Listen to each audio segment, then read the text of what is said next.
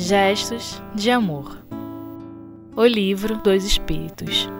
Olá, queridas amigas, amigos do Espiritismo.net. Estamos aqui de volta para dar continuidade a esse estudo das questões 967 a 969. Nós terminamos a 967, mas deixamos uma coisinha para comentar ainda.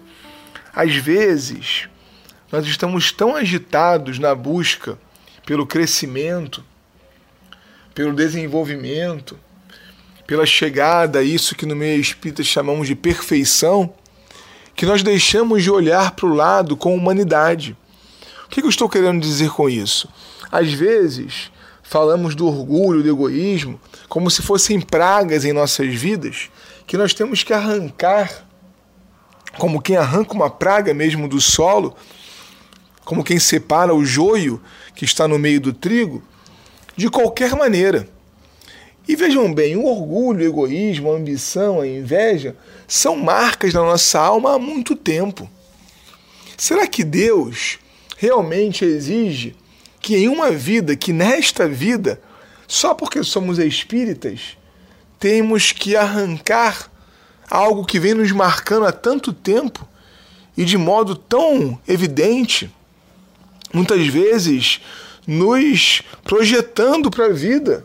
Muitas vezes o movimento único daquela alma é através do egoísmo, do orgulho. Então, calma. Os espíritos sugerem calma. Calma da consciência bondosa, eles falaram aqui? Não. A calma da consciência perfeita? Não. A calma da consciência que sabe tudo? Não. A calma da consciência tranquila a calma daquele que olha para si e fala: Olha, tem muito que melhorar daquele lado de lá do espelho.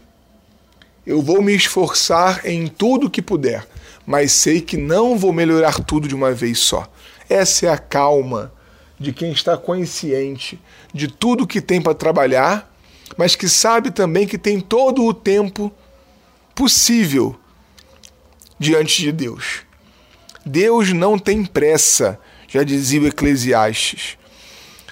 Há tempo para tudo debaixo do céu e sobre a terra.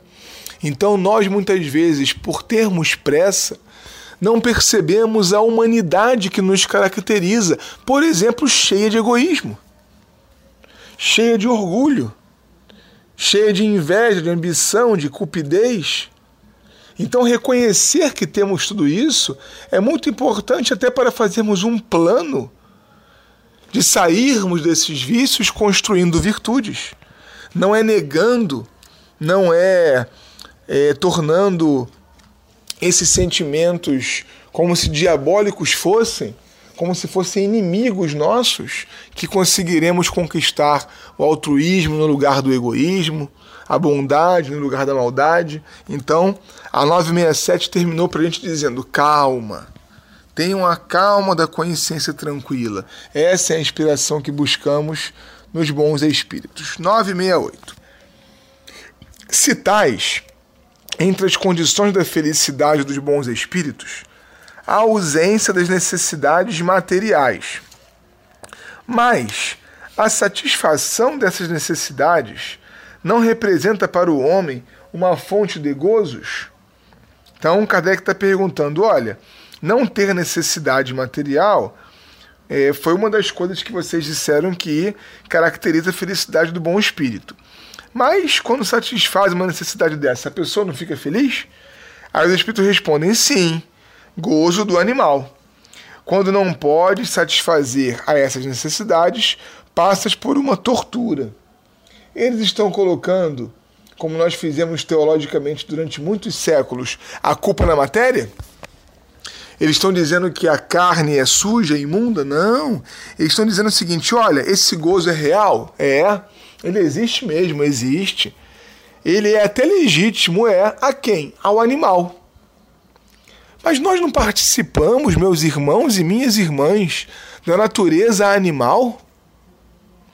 Nós somos ainda animais. Aqui no Ocidente, a nossa visão muito deturpada nos faz enxergar a natureza como se fosse algo do lado de fora, né?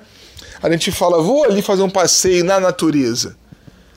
enquanto que na verdade nós fazemos parte da natureza. E a natureza animal nos caracteriza de modo tão intenso ainda que nós achamos lá determinados gozos que todo e qualquer animal, vamos ficar com os mamíferos, por exemplo, tem. O gozo de uma alimentação que nos causa prazer. O gozo da atividade sexual que, por conta da desculpa que é a perpetuação da espécie, nos faz, por exemplo, descobrir o amor. Então, nenhum problema no gozo animal nenhum problema em sentir a felicidade que ainda é característica de quem está encarnado num corpo animal, como o nosso. O problema é, parece-me, que Kardec está querendo dizer, aliás, os bons espíritos dizendo para Kardec, que esse gozo ele passa a nos escravizar quando nós o transformamos na essência da vida. Então, para que eu seja feliz, eu preciso comer tal coisa. Aí deu ruim. Porque se eu só serei feliz tendo aquilo ali para comer, se eu só serei feliz ao lado de tal pessoa, se eu só serei feliz morando em tal lugar, eu passei a estar dependente de uma coisa. E eu não sou coisa. Mesmo que a dependência seja de alguém, eu não sou aquele alguém. Eu sou um indivíduo. Um indivíduo único. Então, depender do gozo material é problema. Viver o gozo material não é não. É etapa. Não é problema, é etapa. É um momento da vida. 969. Que se deve entender quando é dito que os espíritos puros se acham reunidos no seio de Deus e ocupados em lhe entoar louvores. Isso aqui é muito complicado para a gente ler, quanto mais para entender. Porque estamos tão distantes ainda da natureza de um espírito puro, o chamado espírito perfeito, que é perfeito relativamente, porque absolutamente perfeito só Deus, é tão distante, mas é tão distante que a gente não consegue compreender muito bem. Por isso que me parece mais razoável viver o que há de virtudes possíveis na humanidade do que esperar entender a angelitude. Não vamos entender agora. Mas os espíritos começam a nos explicar aqui, pelo menos racionalmente, a gente consegue inferir. É uma alegoria, uma imagem, né, minha gente? De novo, é uma alegoria indicativa da inteligência que eles têm das perfeições de Deus, porque o veem e compreendem mas que, como muitas outras, não se deve tomar ao pé da letra. Dá para se tomar ao pé da letra a ideia de que os espíritos puros vivem para entoar louvores a Deus? Será que um espírito puro, aquele que reúne conhecimento e moralidade perfeitas, ele não tem mais o que fazer do que entoar louvores eternamente? Imagina que vida chata. Então, é uma alegoria é porque tudo o que ele faz é um gesto de louvor a Deus. Porque tudo que ele faz na criação e na supervisão dos mundos, dos universos que ele dirige, são hosanas a Deus. Porque ele faz com o amor divino que ele já compreende, que ele já sente, do qual ele participa. Alegorias, imagens. Tudo em a natureza, desde o grão de areia, canta, isto é, proclama o poder, a sabedoria e a bondade de Deus. Olha só, a plantinha é perfeito. É um espírito perfeito? Não, nem espírito é.